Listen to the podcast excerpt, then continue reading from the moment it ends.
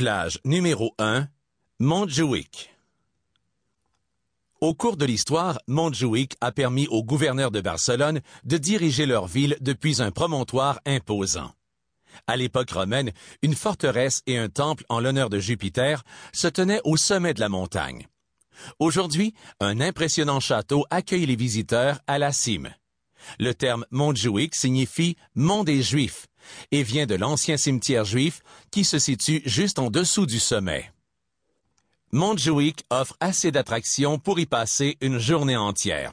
Cette e-audio guide devrait vous permettre de choisir ce qui vous tente le plus.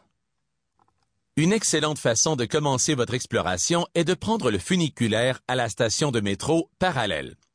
Avant ou après le funiculaire, un petit détour au Drassanès, les chantiers navals médiévaux s'imposent. Ils sont situés au musée maritime et constituent le plus vieil exemple de chantier naval médiévaux au monde.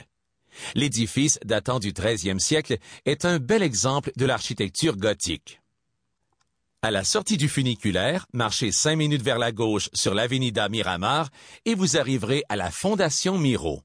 Un autre e-audio guide est disponible sur ce musée.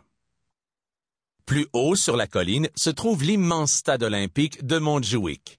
Le stade était en fait partiellement terminé pour l'exposition internationale de 1929. À l'époque, c'était le second plus grand stade au monde après le stade anglais de Wembley. Il peut accueillir 55 000 visiteurs.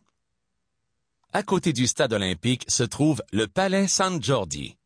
Conçu par un architecte japonais, le stade offre une infrastructure pour les sports intérieurs et l'athlétisme. Il abrite également une salle de concert de 17 000 places. Et si vous voulez voir un nœud géant fait de béton, regardez la tour de Calatrava. Cette tour courbée symbolisera toujours les Jeux olympiques de Barcelone. De retour sur le funiculaire, montez vers le château grâce au téléphérique. En visitant cette forteresse historique et sinistre, vous jouirez d'une vue superbe sur la ville et la baie en contrebas. La forteresse fut construite au 18e siècle. En 1960, l'architecte Joachim Ross de Ramis rebâtit le château, qui accueille également un musée militaire au sous-sol. Une autre approche de Montjuic consiste à commencer par la Plaza España. À l'origine, elle servait d'entrée principale pour l'exposition de 1929. Aujourd'hui, c'est un carrefour particulièrement dense en circulation.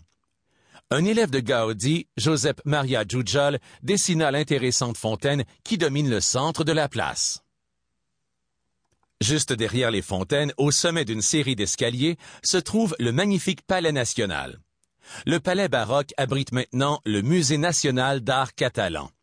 À l'intérieur, vous trouverez l'une des plus belles collections d'art médiéval en Europe.